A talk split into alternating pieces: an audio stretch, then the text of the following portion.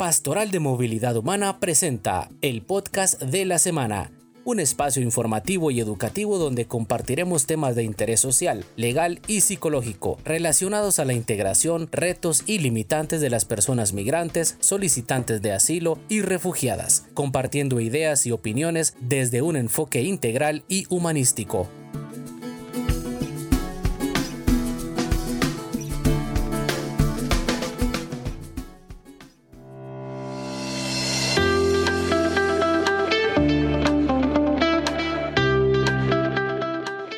Sean todos bienvenidos a una nueva edición de el podcast de la semana, un espacio de la Pastoral de Movilidad Humana donde compartimos temas, ideas y opiniones desde un enfoque integral y humanístico. Este mes de junio se conmemora el Día Mundial del Refugiado. Para este año 2021, la ONU adopta como lema Juntos nos cuidamos, aprendemos y brillamos.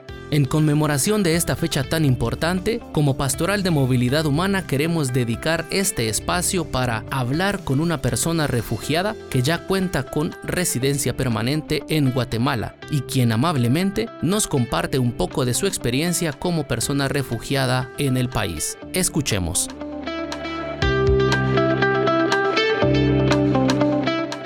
Reciban todas y todos un cordial saludo de parte de la Pastoral de la Movilidad Humana desde su estudio de grabación Éxodo. De nuevo estamos en este espacio dedicado a la comunicación, a la fraternidad y a la amistad social global, afrontando temas de nuestro interés y que invocan o apelan nuestro compromiso. En esta ocasión es en relación al Día Mundial de los Refugiados y de las Personas Desplazadas en el mundo, que cada año, como lo estableció la Organización de Naciones Unidas en el 2001, se festeja se conmemora, se provoca la movilización el 20 de junio de cada año. En esta ocasión, y en referencia precisamente a esa fecha internacional tan importante, la Pastoral de la Movilidad Humana ha previsto un espacio testimonial con un ciudadano refugiado en Guatemala, con quien vamos a tener una ocasión de tener una conversación para que todos entendamos la dimensión del refugio, la dimensión de la movilidad y sobre todo del desplazamiento. Bueno, nos alegra mucho tener en cabina a Ángel, que es un nombre ficticio para su seguridad. Es un ciudadano que está en Guatemala, como dije al inicio, en la condición de refugiado. Ángel, bienvenido a este espacio donde eres recibido con mucho cariño y empatía por parte de la Pastoral de la Movilidad Humana. Bueno, muchas gracias por la invitación y la verdad eh, me alegra mucho también de que estén conmemorando, ¿verdad? Un día para personas como yo que estamos fuera de nuestros lugares de origen. Ángel, cuéntame, ¿cuándo y por qué llegaste a Guatemala? Eh, yo llegué a Guatemala el 28 de enero del 2019 y la verdad es que no tenían eh, conocimiento ni, ni, idea, ¿verdad?, de todos los programas de asistencia que hay para personas en mi condición pero el motivo de, la salida de, mi ciudad, de, mi país, fue por la violencia generada por parte de las autoridades hacia eh, mi lugar de trabajo. El asesinato de, personas y compañeros que trabajaban conmigo, eso me obligó, ¿verdad?, a salir de mi país y llegar aquí a Guatemala. La verdad no estaba nada seguro, fui objeto de violencia física, persecución y gracias a que pude salir, ¿verdad?, de mi país y, y, radicar aquí en Guatemala, no fui objeto de más violencia, de más violaciones a mis derechos. Incluso al asesinato, porque yo creo que hacia allá iba dirigido ya los atentados que tenían en contra mí. Escuchando una situación tan hostil, tan violenta hacia tu persona, hacia tu integridad, ¿cómo has logrado entonces estar sin el apoyo de tu red de amigos, colegas y familia? Ha sido difícil, ¿verdad? Bueno, eh, por la parte de familia, no mucho, porque yo no cuento con, con familia biológica, se puede decir, pero sí tengo familia social, ¿verdad? Mi red de, amigos, mis compañeros de trabajo, y todo eso sí ha sido bien duro y, y la verdad que la, el estar en otra ciudad, en otro país, y no tener eh, un, un, eje, un horizonte y no contar con la red de apoyo, las personas que me servían para seguir adelante, no contar con ellas, porque debido a la misma situación, ¿verdad?, de violencia de, de, mi ciudad, de mi trabajo, de mi país, tuve que cortar relaciones con ellos para que ellos no estuvieran, no, que no estuvieran involucrados, pues, ¿verdad? Y fueran eh, objetos de, de violencia por ser tal vez eh, socios emocionales míos. Para no exponerlos, para, que no estuvieran amenazados o perseguidos como tú. Sí, e incluso muchos de, de, mis redes fueron eh, objetos de, de, acoso por parte de las autoridades, como el director de la organización y otros compañeros y amigos también fueron acosados por parte de las autoridades, queriendo saber dónde yo estaba. En una situación tan insegura, con tanta incertidumbre y zozobra, eh, yo no dudo que uno necesita asistencia de diferente tipo. Eh, ¿Qué tipo de asistencia has recibido en Guatemala a través de la Pastoral de la Movilidad Humana? Pues mire de que yo la verdad cuando vine aquí a Guatemala, cuando mi jefe, el director de la organización, me, me casi me, no me sugirió, casi me exigió de que tenía que salir para no, no seguir siendo objeto de la violencia. Eh, yo no tenía ningún tipo de conocimiento. Yo ya había venido aquí a Guatemala un par de veces antes, pero había venido justamente por trabajo, porque teníamos una asociación en común con otras organizaciones de Centroamérica, una de El Salvador y otra de aquí de Guatemala. Pero yo no, no, no tenía conocimiento, como le digo, de, de la, del tipo de asistencia o de apoyo que hay hacia personas están en mi situación, en mi condición. Y dentro de esos mismos procesos de, colaboración, de ayuda, eh, entre la PMH, la Pastoral de Movilidad Humana, que yo tampoco tenía conocimiento de ello.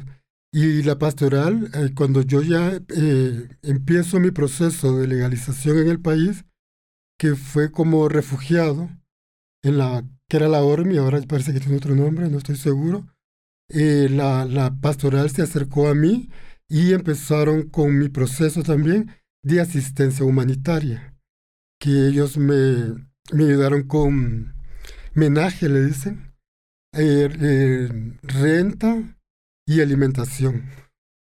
Y hasta el momento, hasta la fecha, todavía la PMH sigue colaborándome de una u otra manera. En estos momentos estoy llevando asistencia psicológica por parte de la Pastoral de Movilidad Humana a través de la licenciada Alejandra. Muy buena ella, la verdad. Y para mi proceso de, de, obtener ya el, el, documento, el DPI, eh, la señora Brenda Rey, un ángel, ella me, me colaboró eh, con prestarme la plata para poderlo tramitar y luego la señora Jennifer se acercó a mí me preguntó cómo iba con, con ese proceso y yo ya le expliqué de que había sido a través de un préstamo y vino ella, me dijo que iba a ver de qué manera iba a sacar la plata para que yo pudiera cancelar esa deuda. Y así lo hizo. Me han ayudado también con, con pago de la renta y con alimentación. Cuando nos comentas esto, Ángel, nos recuerdas de que tenemos que ser una red independientemente eh, de la condición civil o social en la que estemos. No debiéramos de ser huérfanos en las sociedades, sino que debiéramos de tener esos puentes que nos conectan, que nos unen, independientemente de nuestro credo, nuestra cultura o nuestra formación. Eh, tu testimonio para nosotros es muy importante porque has mencionado personas e instituciones que hacen parte de la comunidad social de la pastoral de la movilidad humana. De igual manera, escuchamos los nombres de profesionales, eh, personas del área de la psicología, del área jurídica, que hacen su mandato con la asesoría y el acompañamiento a las personas refugiadas que necesitan recuperar su ciudadanía en el país donde están. En este momento también cuando te escucho que nos hablas de tu estadía en Guatemala. ¿Ya tienes una condición eh, formal, legal, como la que te asesoraron desde el inicio? ¿Eres un residente en el país? Sí, eso fue la verdad una de las mejores noticias que pude obtener a, finales e inicios de este año, a finales del año pasado, inicio de este, porque eh, la, la, la ORMI, ¿verdad? Ya me dio el estatus de refugiado. Y ya con eso yo ya podía en extranjería eh, tramitarme una residencia. Y al tramitar la residencia y salirme de la residencia, ya podía obtener el documento de, de, de, de identificación personal, el DPI, y todo este proceso, o sea, para mí, o sea, fue, nunca lo había vivido, nunca lo había pasado, y es más, nunca yo había querido salir de mi país y peor en las condiciones que lo hice y mucho menos, ¿verdad? Eh, tener que, que depender de, de, otras personas para yo obtener eh, un documento de identidad que es altamente necesario, no solo aquí en Guatemala, igual en mi país, yo creo que donde, donde nosotros vivamos tenemos que tener un documento de identidad y para mí ese fue un avance y me sentí más protegido por parte del gobierno de Guatemala, ya siendo yo una persona no solamente refugiado, sino que ya residente y con un documento de identidad. Es correcto, Ángel. E, este es una, un mensaje muy claro y contundente que no importa dónde estemos, no perdemos nuestros derechos y tú eres un ciudadano pleno en cualquier lugar que estés, pero eh, tu estadía ahora en Guatemala es totalmente cubierta, tutelada, como bien dijiste, con tus documentos que te permiten hacer cualquier gestión por simple que sea. Pero no dudo que llegar a ese nivel, a esa condición, no ha sido fácil ¿Cuáles han sido tus principales limitantes o problemas que has tenido que enfrentar en el país como persona refugiada? Bueno, la verdad ha sido en cantidad, ¿verdad? pero enfocándose a esto, siento de que las limitantes que he tenido gracias a las nuevas redes de apoyo y solidaridad que he logrado formar aquí en Guatemala, tanto con, como con organizaciones como con personas, me han hecho eh, ver que esas limitantes las podía convertir en fortalezas, ¿verdad? Claro, obvio, con el apoyo de, de, todas de todas estas personas y organizaciones.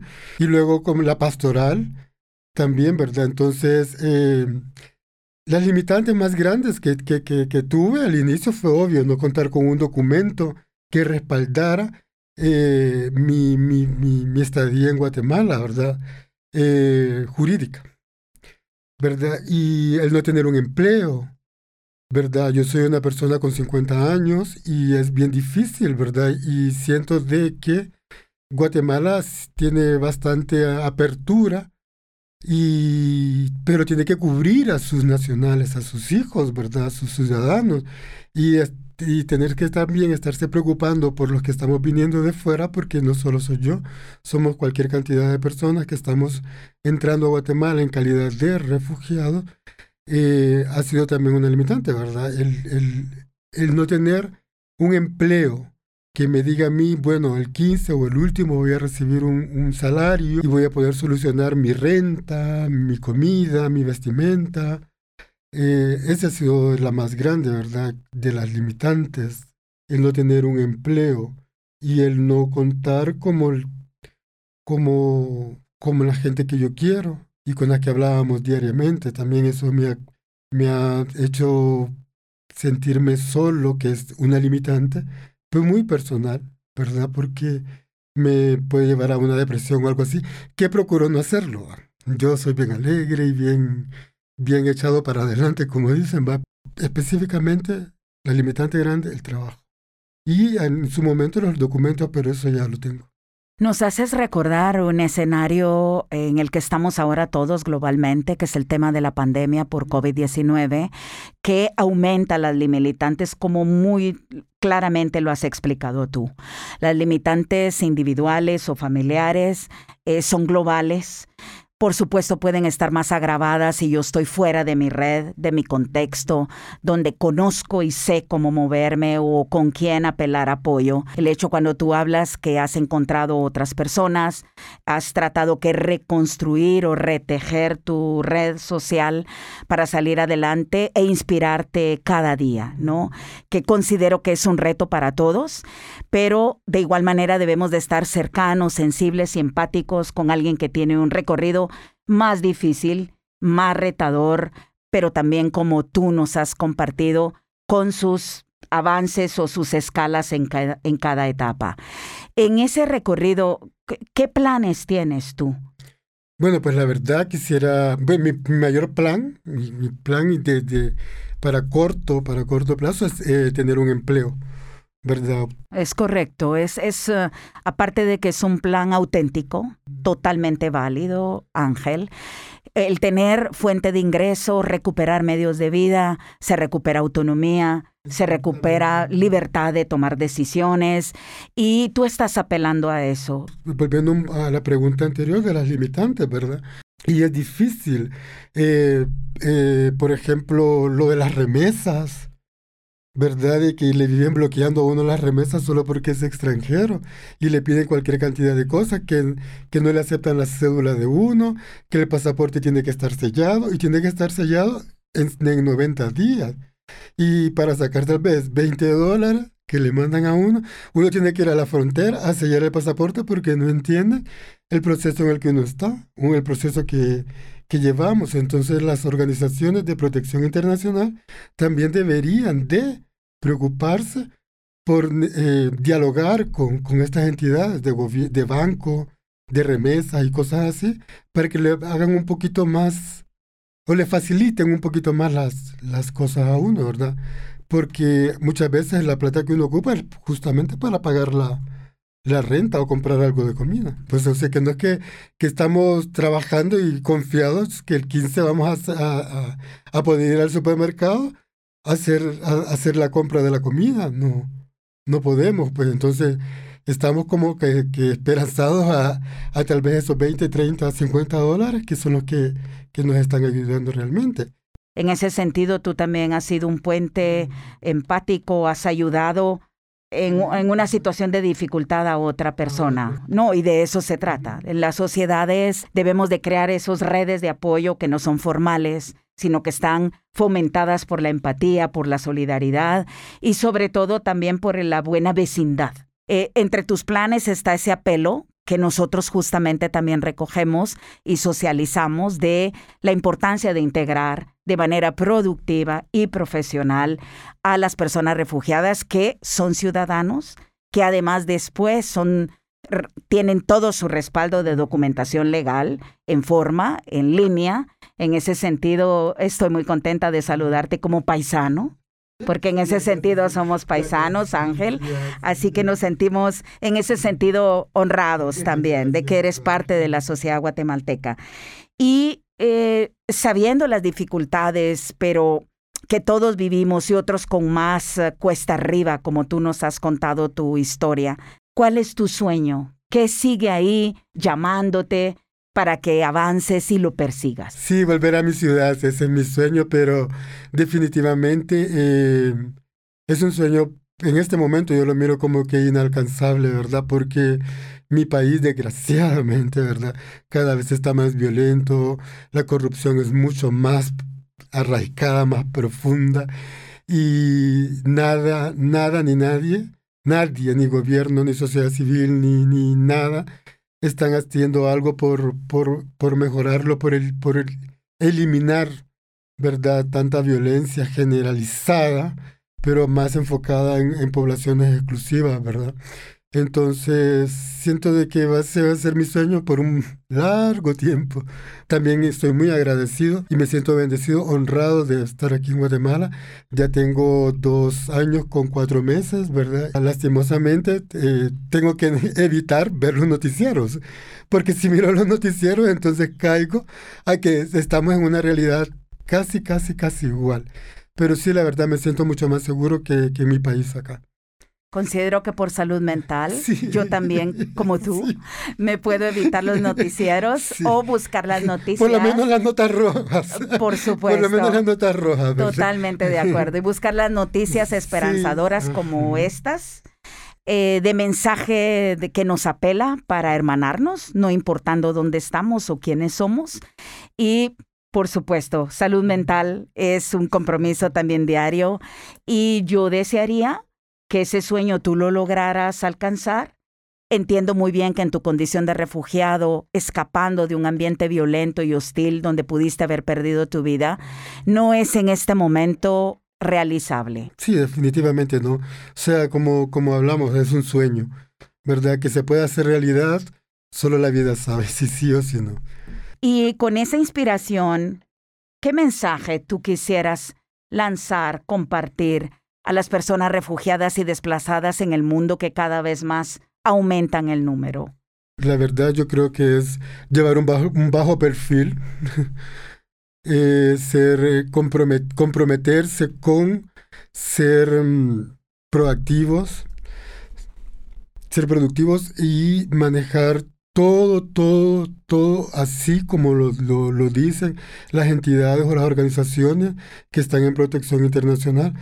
No someternos a, apuros o, o desesperos, ¿verdad? Y que eso nos lleve a irnos a arriesgar tal vez a una frontera más conflictiva o más peligrosa. Entonces, tener un poco de calma, ser respetuoso con, la, con el país o la ciudad que nos está recibiendo y echarle para adelante, pues, ¿verdad? Que toda la vida es bonita y es bonita vivirla.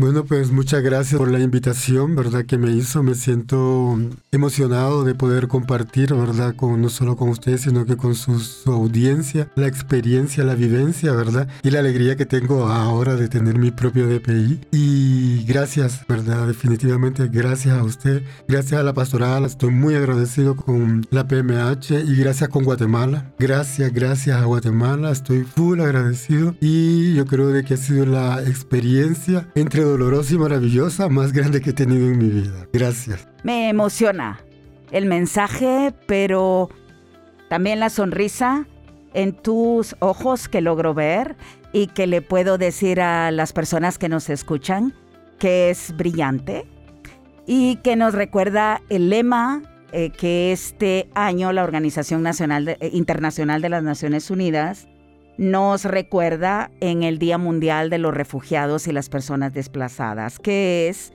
Juntos nos cuidamos, aprendemos y brillamos. Y yo considero que ese lema lo hemos alcanzado plenamente en este estudio, en esta conversación con Ángel. Y solamente desearte que el sueño se siga, te siga inspirando, que Guatemala te siga tratando bien, que la Pastoral de la Movilidad Humana, junto a sus aliados y otras organizaciones, sigamos justamente cuidando, aprendiendo y brillando junto a las personas refugiadas y desplazadas. Reciban todos y cada uno de ustedes un saludo fraterno y empático desde la Pastoral de la Movilidad Humana de la Conferencia Episcopal de Guatemala.